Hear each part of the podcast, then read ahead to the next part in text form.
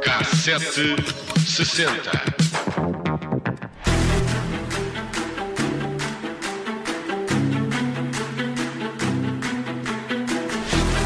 Foi um dos momentos mais dramáticos da história dos Jogos Olímpicos. Fevereiro de 1980, a equipa de hóquei no gelo dos Estados Unidos, constituída por jogadores universitários, considerada mais fraca, venceu a equipa soviética, quatro vezes medalha de ouro, nos 13º eh, Jogos de Inverno em Nova Iorque.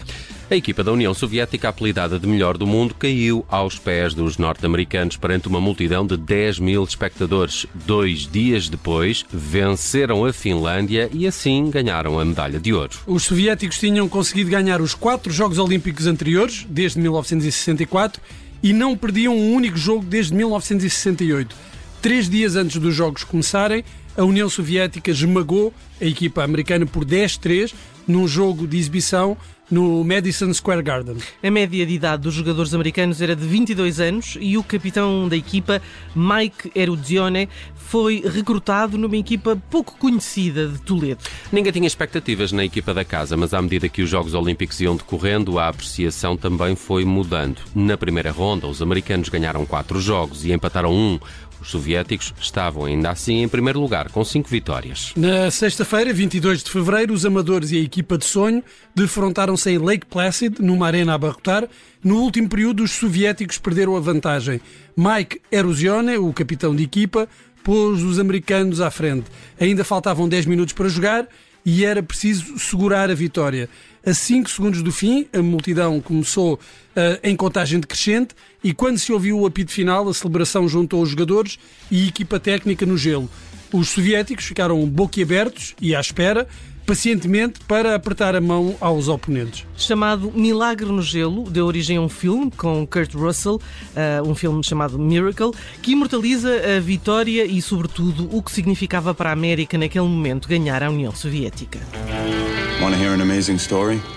Back in 1960, Coach Brooks was on the Olympic hockey team. But a week before the games, his coach cuts him and sends him home. And that team went on to win the gold medal. Estávamos, claro, em plena Guerra Fria e num momento em que o presidente Jimmy Carter tinha anunciado que os Estados Unidos iriam boicotar os Jogos Olímpicos do Verão em Moscovo por causa da invasão do Afeganistão. Os americanos lidavam com uma recessão gravíssima, a crise de reféns no Irão e precisavam mesmo de algo para celebrar. Nada melhor como uma história destas, o triunfo dos rapazes sobre os profissionais russos. A vitória muito se ficou de ver a Herb Brooks, o treinador duro, interpretado por Kurt Russell, que os jornais diziam ter métodos tão autoritários que deixariam qualquer soviético orgulhoso. Herb acreditava que aqueles jovens eram capazes, mas treinou-os para que ficassem na melhor forma e conseguissem fazer passos que os próprios russos tinham desenvolvido. E foi tudo isto junto que permitiu o milagre no gelo. Nunca vi este filme, mas agora fiquei curioso. Chama-se mesmo Miracle? Uh, sim, com Kurt Russell. Com Kurt Russell. Ok, a história da vitória dos Estados Unidos no hóquei do gelo sobre a União Soviética em 1980 e em plena Nova York. Bela história que nos remete também para uma viagem para a cultura pop de 1980, que ficou, por exemplo, marcada pela estreia do Walkman, da uhum. Sony, no mercado norte-americano. Este objeto revolucionou a forma como se ouvia música nos anos 80 e chegou às lojas norte-americanas no dia 25 de junho desse ano Mas se há género que marca o início da década é o Disco Sound, e entre as cinco canções mais ouvidas em 1980 estão Upside Down de Diana Russ e Funky Town dos Limp, uh, Lips Inc.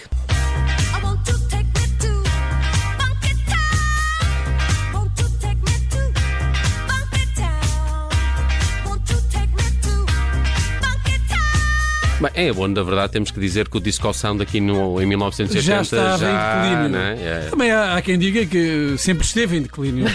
Sim, se calhar por isso é que é bom. Bem, já no terceiro lugar surge uh, John Lennon com Just Like Starting Over, isto no ano em que o músico viria a ser assassinado em frente à sua casa em Nova York.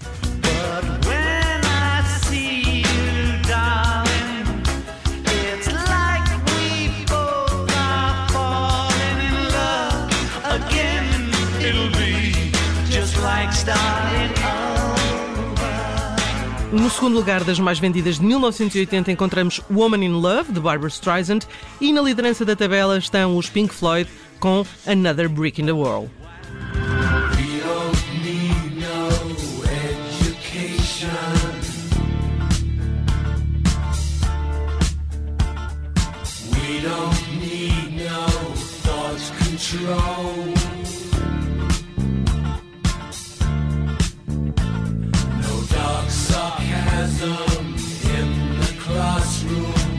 Em Portugal dão que falar os dois amores de Marco Paulo e o grande, grande amor de José Cid. Esta última vencedora do Festival da Canção desse ano, numa edição em que ficaram pelo caminho canções de Carlos Paião, Lara Lee ou esta Doce das Doce.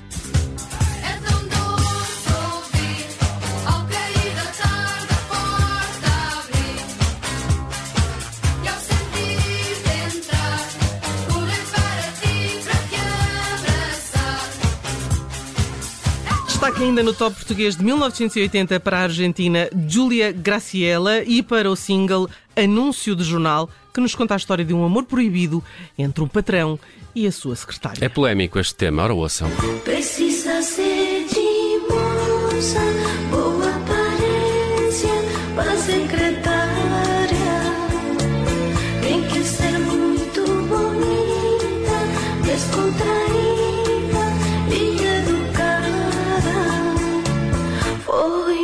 segunda-feira quando você me pediu para ficar. Ai, quando ele pede para ficar, Eu- mais eu uma hora. No top português. É verdade. Eu gostava é de saber verdade. onde é que tu foste desencantar. Isto eh, está no top da AFP relativo a 1980, anúncio no jornal de Júlia Graciela e é ela a contar a história deste anúncio para o emprego e lá foi ela trabalhar, Eh, trabalhar. e aquilo depois ficou um romance intenso entre os Isto, dois. isto hoje não passava. Não passava, não claro passava na não. rádio. Não passava. Não passava.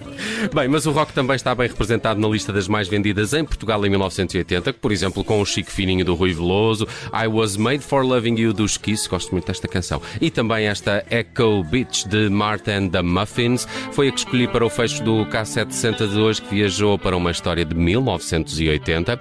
Daqui a pouco vamos tentar falar com o Alfredo Lavrador, ele está em França, mas vai eh, contar-nos de como é que está a decorrer o pré- os prémios Auto Observador. Estão já as votações a decorrer na quinta semana. Esta que é a sexta edição dos prémios Auto Onde podem ganhar um automóvel, um Toyota Yaris 1.0 Comfort Plus. É já daqui a pouco na Rádio Observador, às quatro e meia, a síntese de notícias.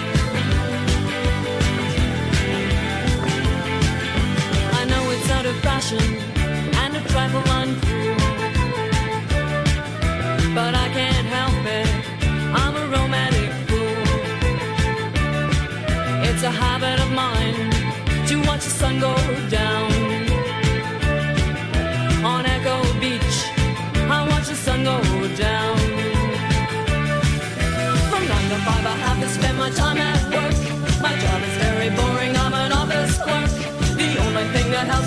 time I